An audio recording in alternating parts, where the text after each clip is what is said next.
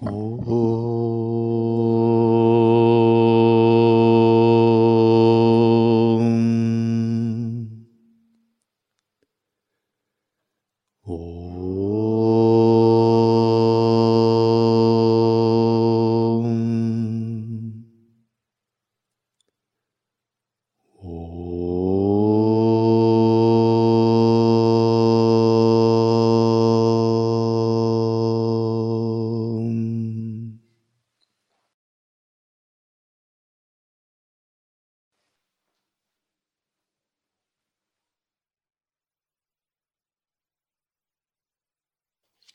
божественной милости Рамалинги.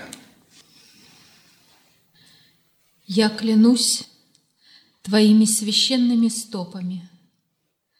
Мне самому больше нечего делать. Я не могу даже подвинуть соломинку по своей воле. С этого момента тебе придется всеми способами совершать все добрые дела – Тебе придется защищать меня. Это твоя обязанность. Я отдал тебе все свое существо. Я признал свою полную несостоятельность.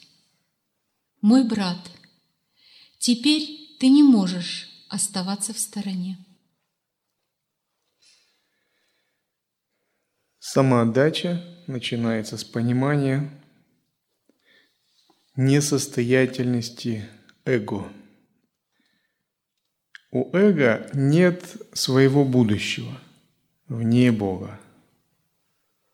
У него нет собственной цели.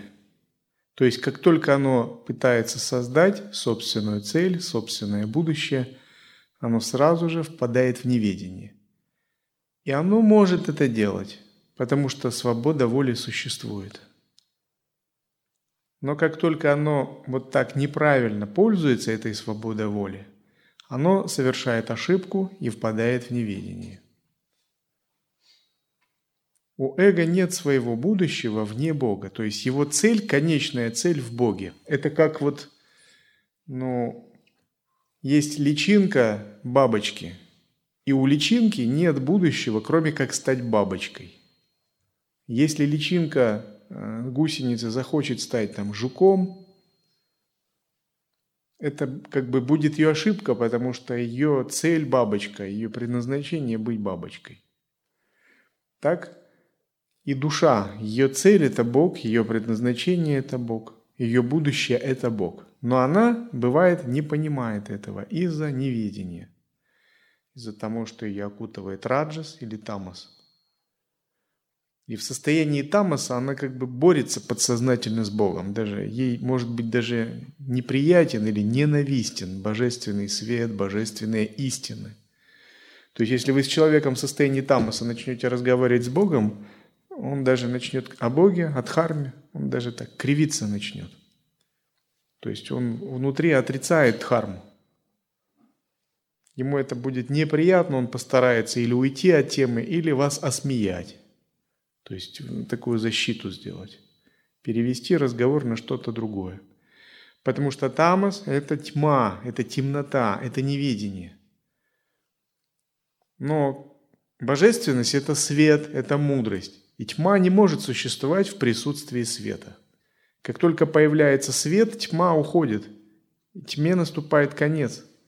Тамас ужасно боится Бога. Он ужасно боится Божественного. И когда эго э, сделало ставку на тамос, и оно хочет продолжать свое существование, что оно делает? Оно избегает духовных истин, оно избегает разговоров о духовных истинах. Оно делает все, чтобы от них увильнуть, закрыться, защитить, обезопасить себя, потому что понимает, как только начнутся серьезные разговоры, ему придет конец. А эго это ведь и подсознание, и разные проекции, и субличности, и альтер-эго – это ведь ну, не только вот личность человека, видимая на поверхности, это как бы сложная большая система. Вот иногда этим можно объяснить, почему материалисты, почему атеисты томасичные иногда просто могут быть э, злы на садху, на практикующих. Обвинять их в несуществующих грехах, придумывать про них разные сплетни. Только поэтому, потому что они боятся. Они не понимают, почему они боятся.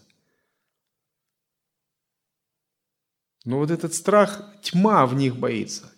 Их внутренняя темнота страшится, что как только начнем разбираться, говорить серьезно, читать серьезно, изучать серьезно, слушать серьезно, открываться серьезно, все, конец. Старая жизнь закончится.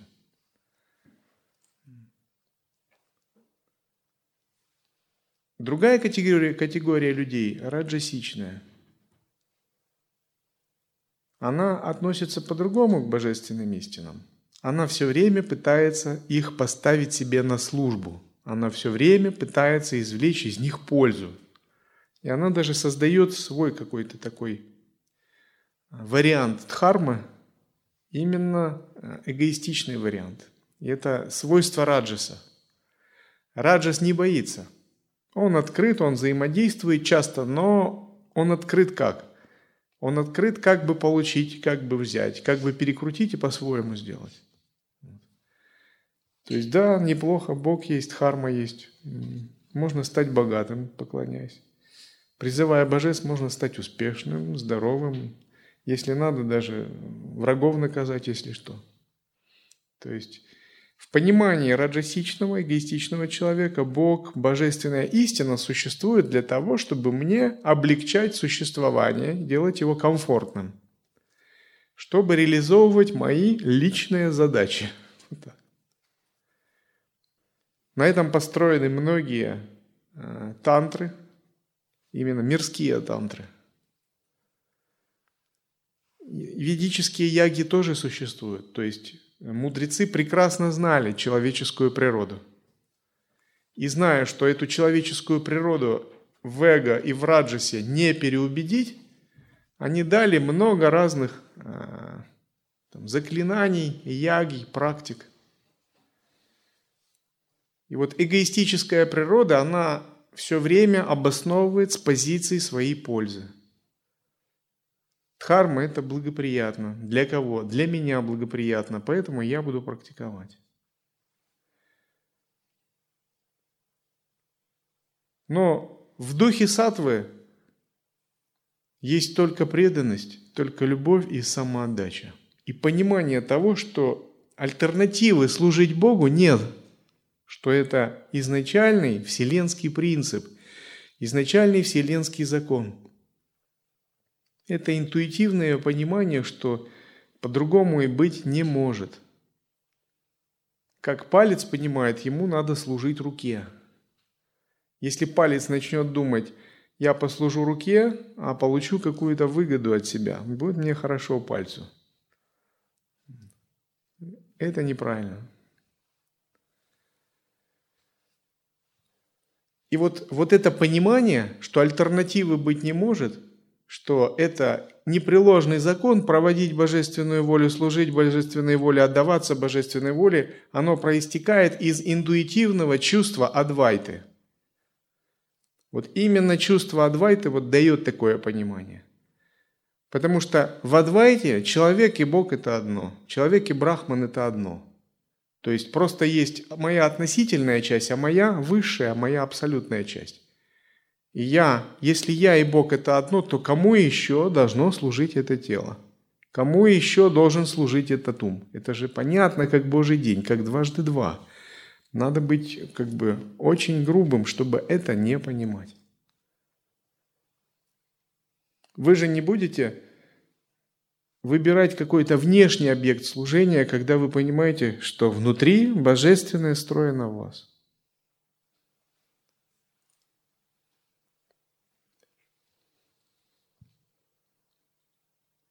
Мой Господь, есть люди, которые утверждают, что действие порождает следствие. В этом мире блаженства я не понимаю их слов. О Господь, сущность всего! О Господь, что обитает в любящем сердце творения! Теперь защищать меня и даровать Твою лучезарную милость твоя обязанность. Рамалинга говорит, что люди говорят о законе кармы, о том, что причина порождает следствие, но я их не понимаю. Почему Рамалинга не понимает? Потому что Рамалинга живет в другом измерении, в другом мире. То есть физическое тело его в земном мире, в Пхурлоке, а душа его находится в Махарлоке, может быть, в Сатья-локе или в Тапа-локе.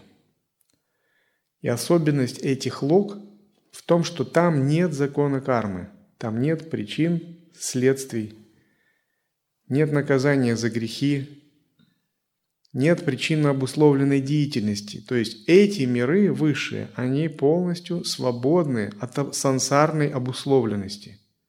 Они не подвержены сансарной юрисдикции. В них действует не закон божественной справедливости. Вот карма, закон кармы – это божественная справедливость.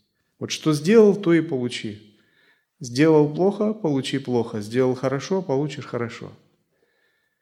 В высших мирах, таких как Махарлока и других, действует закон божественной милости. Как бы ты ни сделал, получи благословение. Что бы ты ни сделал, это не деятельность, это лила, игра.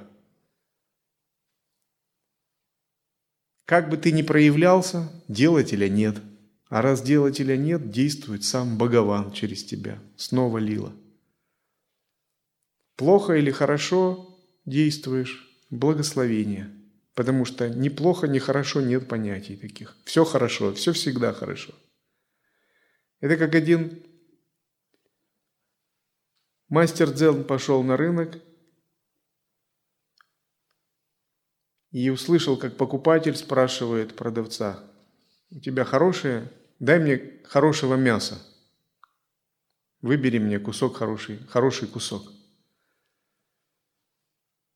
Продавец ему говорит, у меня все куски хорошие. Как чистое видение. И вот когда мы выходим из юрисдикции сансары, из юрисдикции закона кармы и входим в мир благословения, где нет законов божественной справедливости, мы переходим под другую власть. Это власть божественной милости, божественного благословения. Там все куски хорошие – Поэтому говорят, в чистой стране нет, невозможно найти даже крупицы грязи. И говорят, чистые страны состоят из золота. Не надо думать, что оно состоит из, из золота, того, которое хранится э, в запасах, в слитках, в банке, в Сбербанке. 999 проба или 583. Это не то золото, из которых состоят чистые страны. Чистые страны состоят из духовного, мистического золота, из тонких элементов, которые создаются божественной милостью, из чистейшей сатвы. Это шутха сатва, шутха татва. И Рамалинга, уйдя из мира божественной справедливости, он вошел в мир божественной милости, поэтому говорит, я не понимаю этого теперь. То есть он понимает, но он говорит, я не хочу этого понимать. Потому что я живу в другом законе. И закон кармы надо мной не властен, потому что Бог играет через меня. Меня нет, я полностью отдал себя. Если меня нет, то и карма на Бога не распространяется. Бог свободен от кармы. Я живу в божественной милости. И когда наступает эта божественная милость? Не раньше, прежде чем мы отдадим свое эго Богу. Вот пока мы не отдадим, как бы мы ни практиковали, что бы мы ни делали, даже какие бы силы мы ни обрели, все равно мы будем идти под юрисдикцией закона кармы, божественная справедливость. Ну, потому что быть свободным от закона кармы может только абсолют. Но в тот момент, когда мы отдаем свое эго, мы входим в измерение божественной милости с нас как бы списывают все грехи, они обнуляются. Потому что нет личности, нет индивидуальности, за которой бы мы цеплялись, а значит и нет отождествления. А закон причин и следствий, он действует только тогда, когда мы отождествляемся, приписываем себе ответственность за что-либо. И даже если мы не хотим отождествляться, ну, не приписываем, то подсознание-то оно знает. Оно знает, ну как ты не приписываешь? Ты отождествлен с каким-то слоем ума или с телом. И все, что ты сделал на этом слое, все тебе идет в зачет. Его не обмануть. Даже если ты скажешь, а я не отождествлен, оно скажет, нет, ты обманываешь. Ведь ты отождествлен с каким-то уровнем. Поэтому все, что этот уровень делал, все, что на этом уровне проявлялось, тебе идет как бы в баланс. Но когда мы освобождаемся от такого отождествления за счет самоотдачи именно, вот этот весь баланс обнуляется. Неважно, что вы делали в прошлом, неважно, кем вы были, неважно, какие грехи накоплены в прошлых жизнях. Не имеет никакой. Все, закон божественной милости. Но для этого надо сделать небольшую вещь. Отдать себя Богу.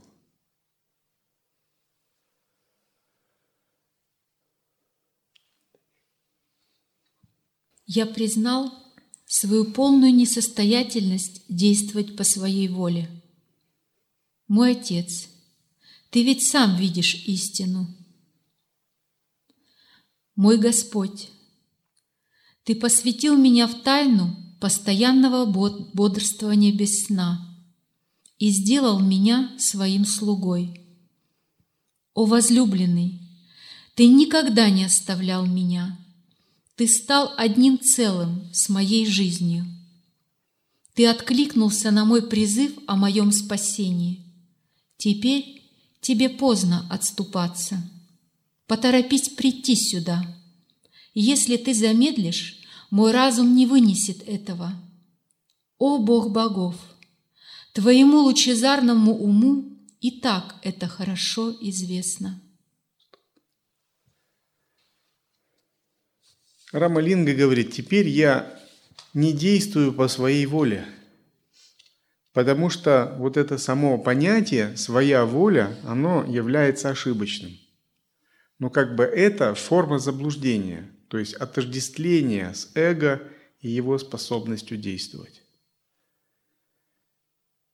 На духовном пути больше, самый такой большой процент духовных ошибок связан именно с этим – то есть самое сложное – отбросить эго, самое сложное – перестать действовать по воле эго, перестать путать личную волю и божественную волю. Самое сложное – подчинить эго Богу, сдать его, капитулировать. Это самое сложное.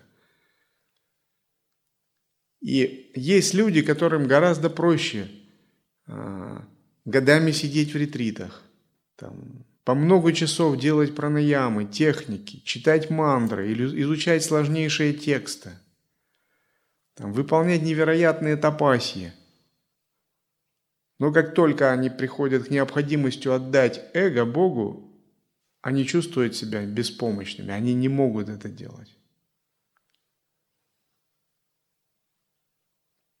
Именно потому, что они не могут это делать, они наращивают духовную силу, они приходят к какому-то моменту, где они видят, что вся их практика была как бы формой заблуждения, формой неведения.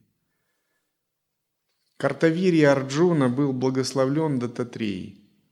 У него было много рук, мистические силы, когда он мог появляться в иллюзорном теле перед разными существами, контролировать свою область, где было его царство.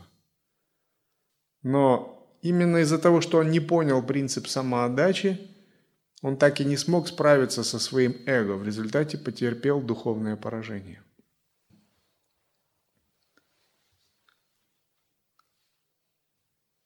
Эго очень болезненно воспринимает любые посягательства на его территорию, на его свободу воли. И оно так выкручивается, так изощряется, что как бы незаметно даже у практикующего постоянно пытается как-то вот обезопасить себя от подчинения Богу, как-то выкрутиться и запасной вариант себе сделать. И в миру есть такое выражение «золотой парашют». Знает кто-нибудь, что это, нет? Золотой парашют – это когда снимают проворовавшегося чиновника-коррупционера. Но как бы знают, все знают, но он же свой, так, все такие же, просто он попался – вот. И чтобы он как бы так не обидно было, ему выплачивают там большую зарплату, или там дают должность где-нибудь, то есть его не полностью снимают, а перемещают куда-нибудь. Там, если из Кремля, то послом в Сенегал куда-нибудь. Если там из совета директоров транснациональной корпорации, то там выплачивают там 10 максимальных зарплат в качестве бонуса. То есть ему хватит на жизнь. То есть он свое все равно получает. То есть это называется золотой парашют. И вот эго, оно тоже стремится сделать себе такой золотой парашют, чтобы не упустить свою выгоду даже в процессе самоотдачи. Вот как-то так выкрутиться, чтобы ничего не потерять, обезопасить себя. Потому что оно чувствует, что это уже серьезно. С Богом ты тут не договоришься, ну, невозможно. Не сторгуешься, но надо что-то делать, так? И вот, вот эти попытки эго сделать себе золотой парашют, они как раз являются причиной многих духовных трудностей, там, сложностей, остановок в духовной жизни. Очень сложно для эго принять реальность Бога, признать живой факт Бога, потому что встреча с живым фактом Бога, ну чем она окончится? Она окончится только капитуляцией, только отдачей, никак иначе. Это как встреча муравья с солнцем. Чем закончится? эго, оно пасует часто перед этим. И много раз мы должны воспитывать эго. И это нельзя делать грубо, это нельзя делать как-то под давлением, потому что это должно происходить. Самоотдача такая, капитуляция на основе только любви, только преданности, только добровольно. Поэтому говорят, Богу нужно, чтобы Душа сделала свой выбор добровольно.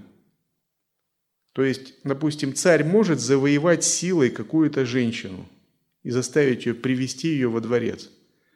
Она может ему служить, там все что угодно, даже исполнять обязанности жены, но силой заставить войсками ее или политикой полюбить его не, не сможет, все равно не сможет. Это только добровольно. Даже царь со всем могуществом не может это делать. Да и такая любовь ему тоже не будет нужна.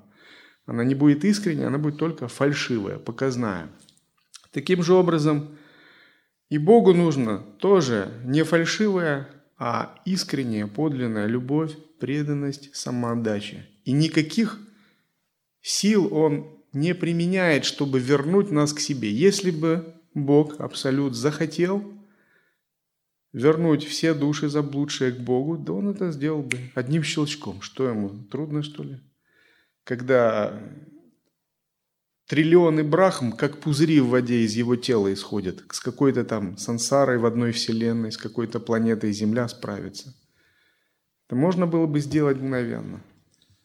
Но именно все заключается в том, чтобы душа это поняла, добровольно сделала – обладая преданностью, любовью и самоотдачей, как добровольный выбор. Потому что выработав такой выбор в себе, она растет, она мудреет, и она обретает качество богоподобия, то есть устанавливает связь с божественным источником.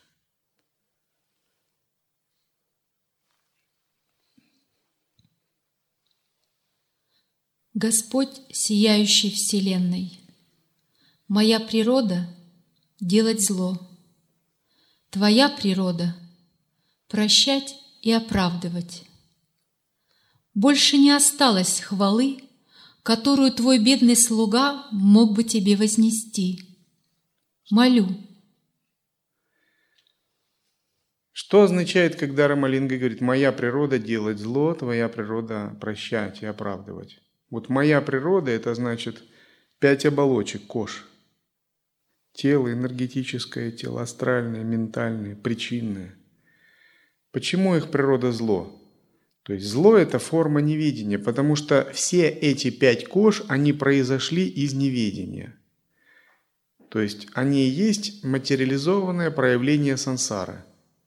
А если из неведения, то что значит? Ну, чего-то особо божественного они произвести не могут вот эти пять оболочек, эго, чита, мана, сахамкара, они просто могут действовать по кармическим программам. Но для нас, может быть, карма – это нормально. Но с точки зрения божественного мира и сансара, и карма – это зло. Просто мы не понимаем вкуса божественности и того блага божественности. То есть мы не можем распознать сансару как зло. Потому что нам не знаком вот этот вкус божественности. Если бы мы имели этот вкус божественности, мы поняли, что, конечно, это зло. Отождествление, ограничение, рождение, смерть, страдания. Но это у нас нет пока такого развлечения. Вот это их ограничений мы не чувствуем.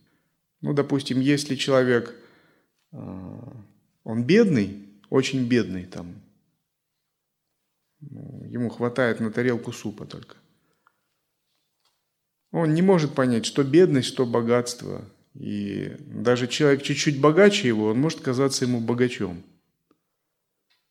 И он не может понять богатство, присущее царю. И вот все, что является в сансаре, оно является злом, в том смысле, что оно ограничивает, приносит душе ограничения, страдания. Но в каком случае мы можем это зло нейтрализовать? Только в том случае, если все сансарные элементы внутри нас поставим на службу божественного. То есть, если мы полностью подчиним божественному, это гарантия того, что это зло будет нейтрализовано. И тогда наше тело, наша речь, наш ум становятся орудиями, инструментами божественного. Они перестают вырабатывать новую карму. И вот отсюда появляется то, что называют у святых там послушание, смирение, страх Божий. От чего? От того, что они осознают этот факт. Они осознают, вот я начну только вот действовать вне этого послушания, вне божественной воли, начну проявлять эго – я начну творить зло. Пусть оно даже небольшое, может даже по мирским меркам это и не зло вовсе, но по стандартам божественного я начну делать ошибки, я начну вовлекаться в сансарность, я начну вовлекаться в невидение. То есть зло это не значит что-то ужасное такое. Вот зло это неведение. Все ужасное потом уже приходит из-за неведения. А корень зла – это неведение. И вот если я делаю без божественной воли, там, думаю без божественной воли, смотрю без божественной воли, то есть не приучил свою душу подчиняться ей постоянно, вот я уже как бы работаю на стороне неведения. Рамалинга это очень хорошо понимает. И вот страх Божий у святых – это как бы страх этого неведения. Это не то, что они напуганы чем-то и боятся. Скорее, это постоянная внимательность, постоянная бдительность. Такая как бы осторожность мастера.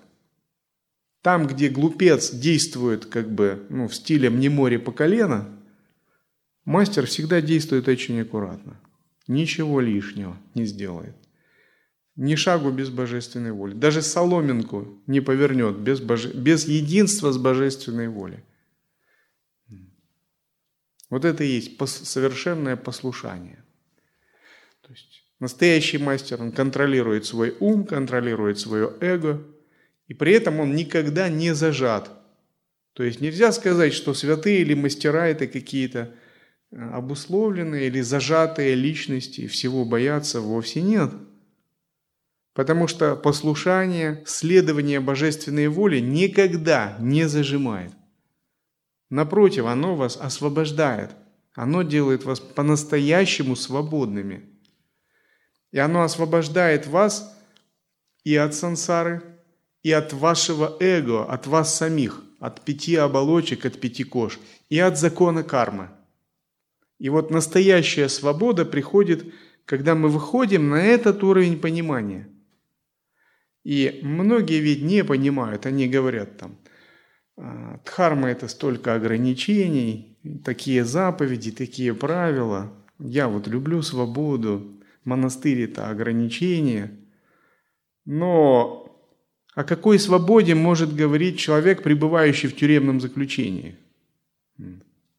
Просто он не понимает. Это все равно, что э, говорить о более высоком слое существования – когда душа сама находится полностью в ограничениях кармы. Закон кармы ведь это ограничение. И вот настоящая свобода – это выйти из подчиненности своему эго и перейти в измерение божественной милости.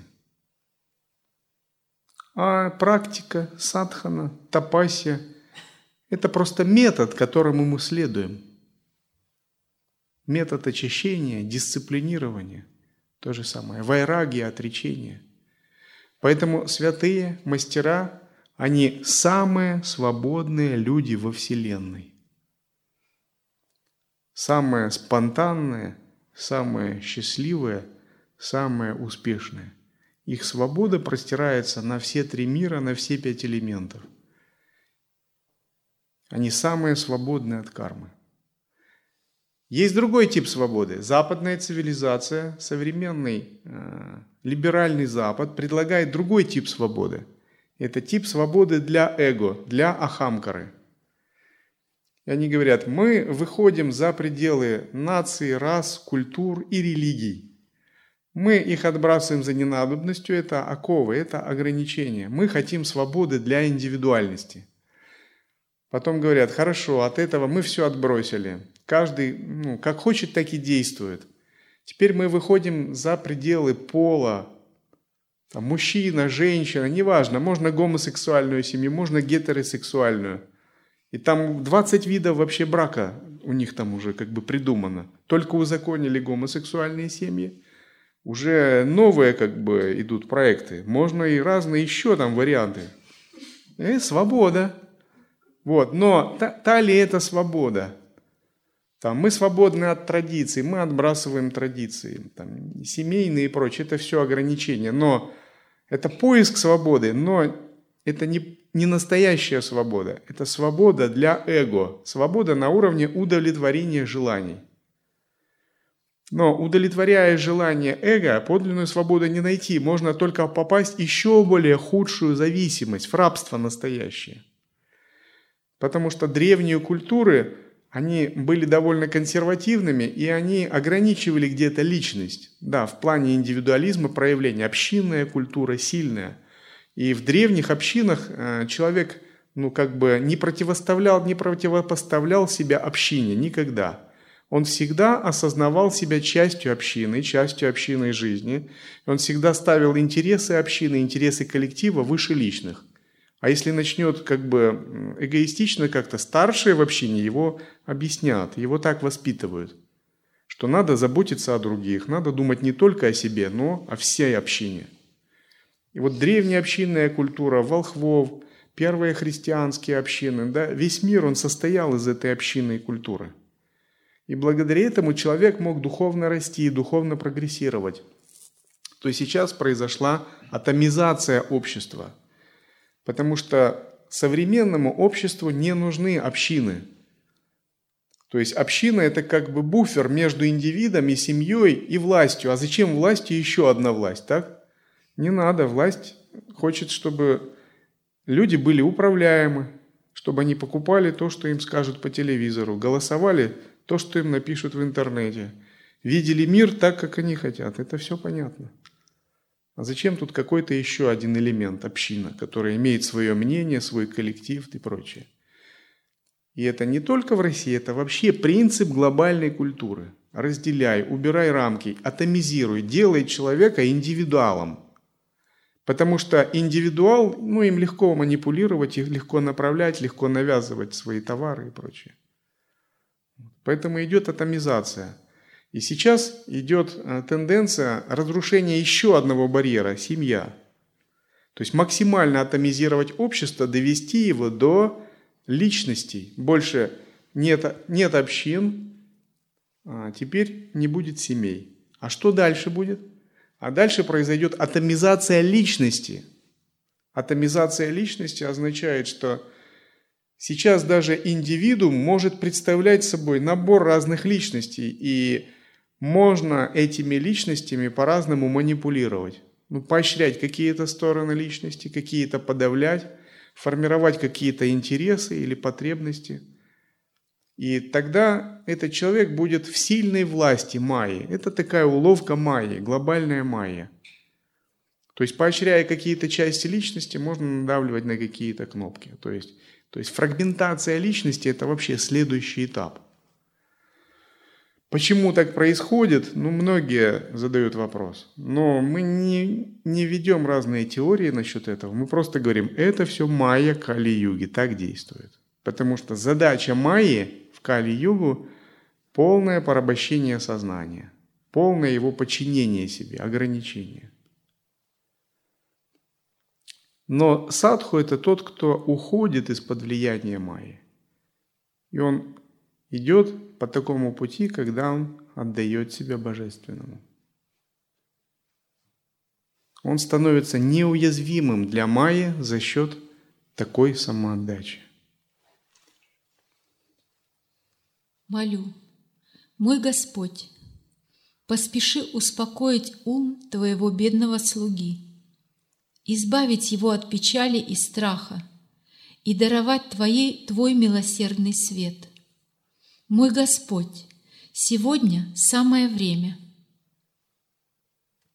Мой Господь, этот момент как нельзя лучше подходит для Твоей милости. Соблаговоли даровать мне сейчас Твой неповторимый, милосердный, высший свет. Это первый путь к моему спасению. И если этот путь слишком хорош для меня, у Тебя есть еще один – мой Господь, прямо сейчас с радостью забери мое тело и жизнь. Я согласен на оба пути, и Твои священные стопы свидетели тому, что я сказал.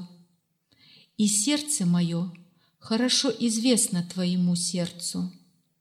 О моя мать, о мой Отец, мой Учитель, мой Бог, как бесформенный, так и обладающий формой. Ты занял свою обитель во мне. Занял свою обитель означает, что мы поставили абсолют Бога на первое место, а свою личность, свое эго на второе. И весь духовный путь заключается в этом – пока мы не сделали Бога номером, один, а Он является для нас номером два, номером три, четыре, пять и так далее, то номером один всегда являемся мы. И вот этот номер один тогда Он отвечает по закону кармы. Он находится под юрисдикцией сансары и закона кармы и пожинает все плоды своей причинно-следственной деятельности – Самоотдача – это своего рода такой внутренний переворот, когда мы сдвигаем свое эго и ставим его как минимум на второе место, делаем его номером два. Разные методы для этого есть. Например, служение другим, посвящение заслуг благу всех живых существ, медитация четырех бесконечных, обмен себя с другими – все это методы для того, чтобы избавиться от такой фиксации на эго. Но когда мы это делаем, для нас начинается другое измерение жизни. И это измерение – это другая, новая большая жизнь. И когда эго, вот это отождествление с эго умирает, это касается не только этой жизни, а всех-всех будущих жизней. Потому что пока это отождествление с эго не уйдет, эти будущие жизни в неведении они будут. Но когда мы подчиняем эго божественному, рано или поздно оно растворяется целиком, для нас начинается чудесная, новая, невиданная жизнь. И эта жизнь не, не сансарная. Она может проходить и на земле, и даже в Паталалоке, и на небесах, где угодно, но она уже не сансарная, и она не подвержена закону кармы. Например, гуру Шукрачарья, он учит асуров, и он живет в Патала, в одной из лог, в нижних мирах. Он полностью просветлен, тем не менее. И он не подвержен закону кармы. Даже в нижних мирах он живет по закону божественной милости – у него есть сострадание, и он учит асуров.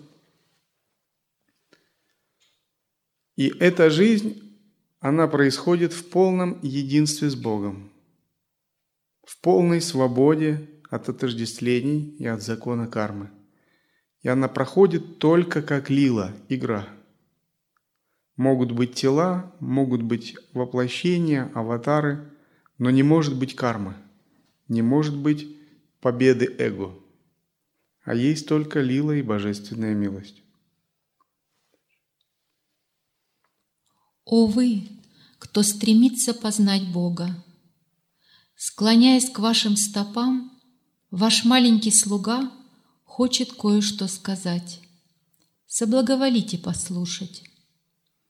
Примите меня, как одного из вас, в поиске познания Бога.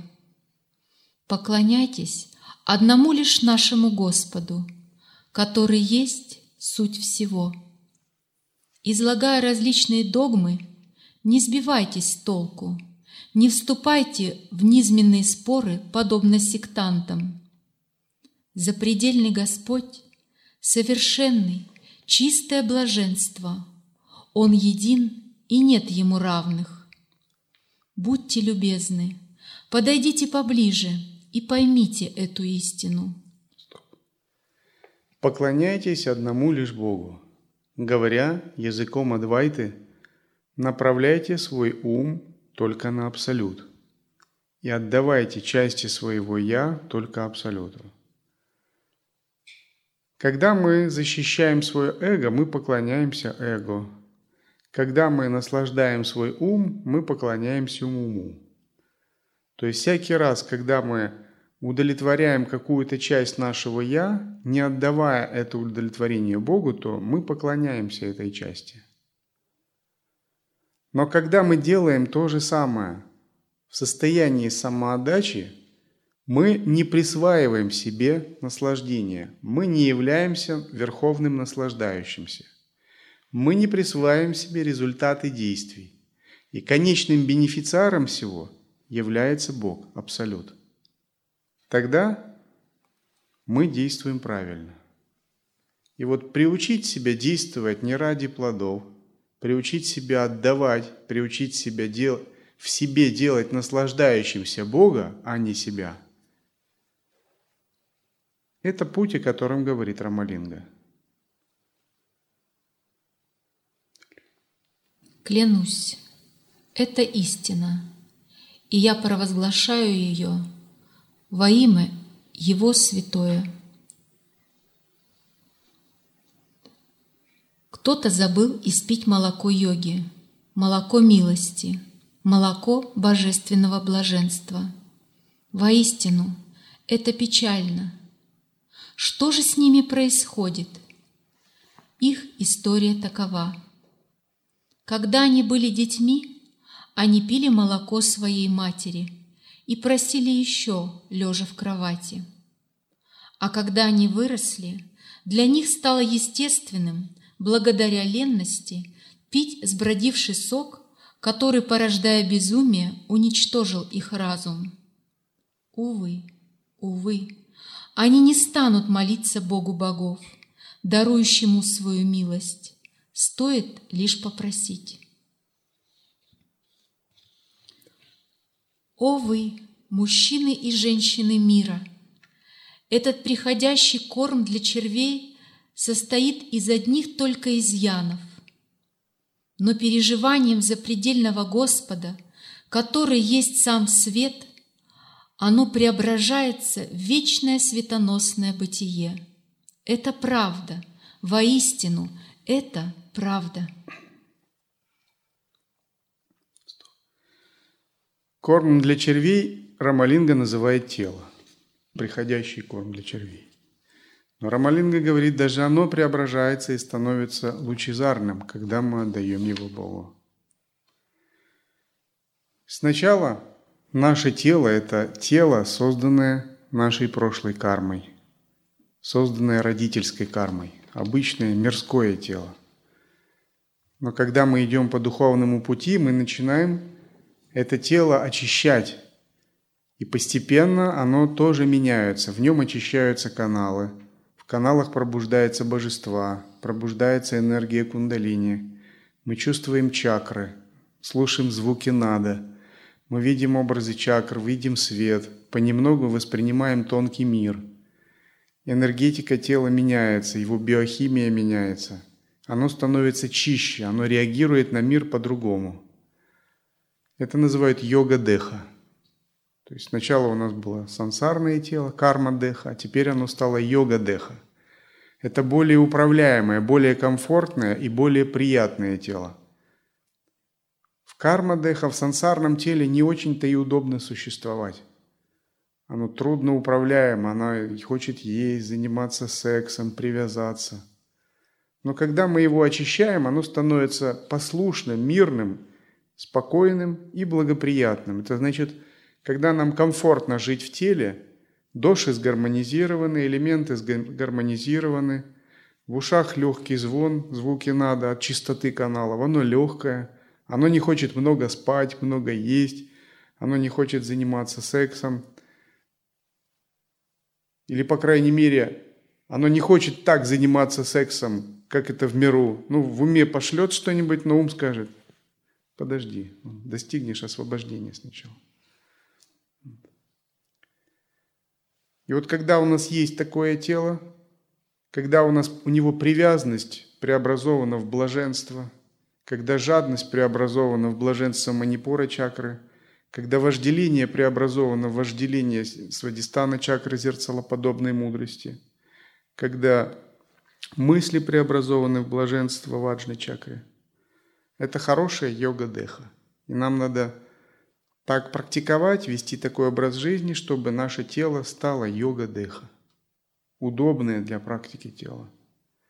А вслед за этим мы дальше развиваем свою энергию, наше тело становится ситха-деха. Не каждый может сделать свое тело совершенным, поэтому многие святые отказываются слишком вкладывать внимание в это тело. Они создают иллюзорное тело, майя-деха преображаются в форму божества и обретают различные просветленные качества.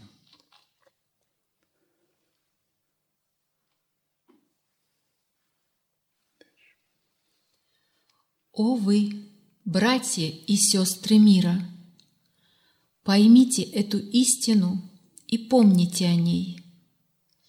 Есть лишь один Бог, и нет Ему равных с формой или без формы, или одновременно с формой и без нее. Есть ли польза в том, чтобы полагать, что есть два Бога, три Бога или пять богов? Думая так, вы лишь смущаете себя и отказываете себе в переживании запредельного Господа. С тем же успехом вы можете сказать, что в теле есть две жизни или больше. О вы, братья и сестры мира, поймите эту истину и помните о ней. Некоторые говорят, что в Санатанадхарме есть 33 а, миллиона богов. То есть, если вообще так полностью всех посчитать. Но все это на самом деле один брахман, один абсолют. Поэтому, кому бы мы ни делали арати, пуджи или подношения, мы все это делаем одному Богу на самом деле. Все это его аспекты, манифестации и эманации. Иногда некоторые люди, не понимающие этого, спрашивали иногда меня, вот там вы поклонялись Шиве, а здесь почему Вишну поклонялись, а здесь Дататрея. Я говорю, потому что вы глупые. Вот почему. Потому что вы не понимаете, что это один Бог, один Абсолют. И у нас нет никаких противоречий. Мы можем делать арати Ганеши, арати Вишну, арати Шиви, Сарасвати, Лакшми. Это все не разные боги. Это все одно. Многие думают, что Саната Надхарма – это многобожие. К нам однажды пришли еще в Симферополе. И видели много божеств. Ну, вы, конечно, заблуждаетесь, потому что вы не знаете, что Бог один – я говорю, да нет, мы не заблуждаемся, мы это знаем. Говорю, странно, а чего у вас так много божеств? Говорю, ну, несмотря на то, что он один, у него есть много эманаций, у него есть много личностей, альтер-эго. Не задумались.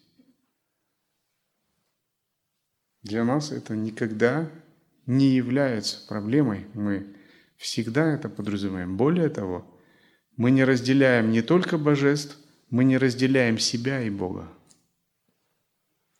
Мы медитируем на то, что все всегда есть только одно. И вот взгляд Адвайта – это всегда видеть одно, искать одно, медитировать на одно, поклоняться одному, отдаваться одному. Это и есть принцип Абсолюта. Не разделять.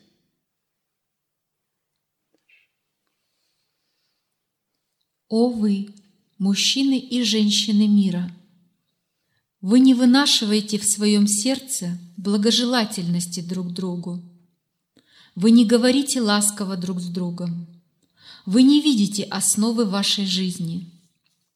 Вы не останавливаетесь, чтобы понять цель, к которой нужно стремиться. Вы не заботитесь о том, чтобы узнать путь к ней. Вы не понимаете, почему находитесь в этом теле.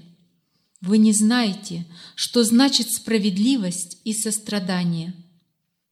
Как же вы узнаете великолепие танца нашего Господа в сердце всего творения, что устраняет пелену иллюзии, неведения и зла? Причина всех проблем, страданий в том, что человек не понимает, почему он находится в этом теле. То есть он не понимает этого единства и не понимает невидения. Думаешь плохо о другом, ты не понимаешь, почему ты находишься в этом теле. Привязался, тоже ты не понимаешь, почему ты находишься в этом теле. Имеешь нечистые мысли? Да, это потому, что не понимаешь, почему ты находишься в этом теле. Но когда мы начинаем размышлять об этом, все кармические узлы начинают развязываться. Все эти проблемы начинают уходить. Мы понимаем, что мы живем в сансаре только потому, что у нашего ума есть устойчивая привычка проецировать, есть проецирующая сила – Именно из-за этой проецирующей силы мы получили это тело, и наша душа вошла в него. И если эта проецирующая сила не будет пресечена в этой жизни, она создаст новое тело и войдет снова в другое тело. И этому не будет конца, и эта сансара будет продолжаться. Мы не понимаем, что весь мир есть проявление нашего сознания. И что бы и где сознание не задумало, с тем оно и сталкивается то и проявляется. Даже самые невероятные вещи. Почему? Потому что сознание имеет свою божественную природу.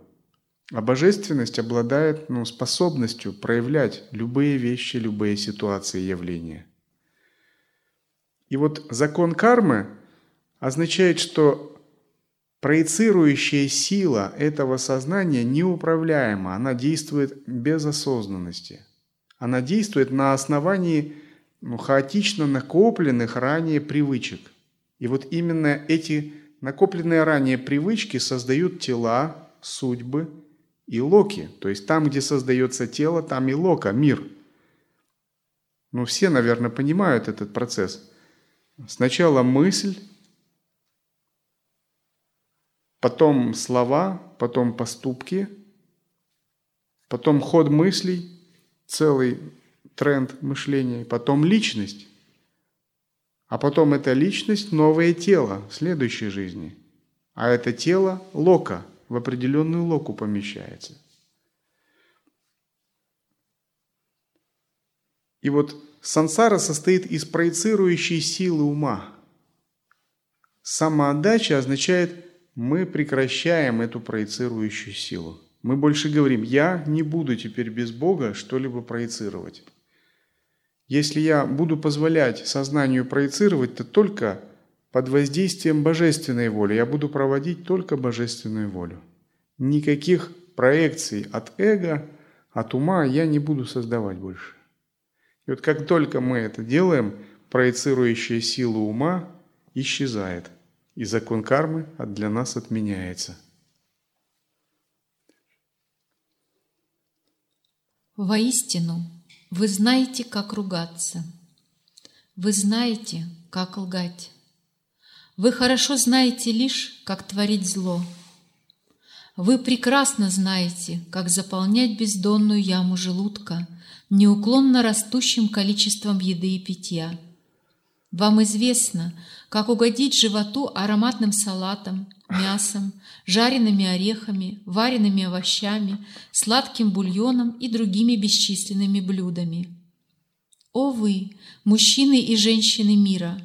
Как же вы узнаете великолепие танца нашего Господа в сердце творения? Что устраняет пелену иллюзии, неведения и зла?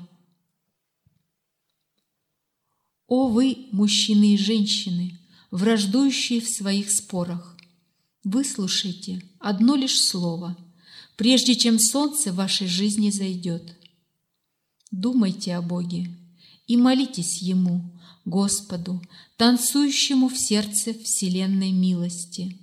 Не утаивайте ни одного злого дела, ни одной злой речи, и воистину Господь спасет вас. Могу ли я лгать?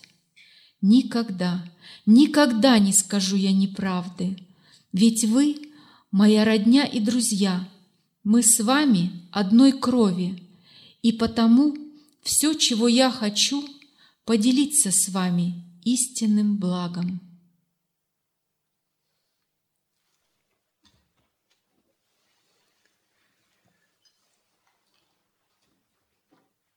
Oh.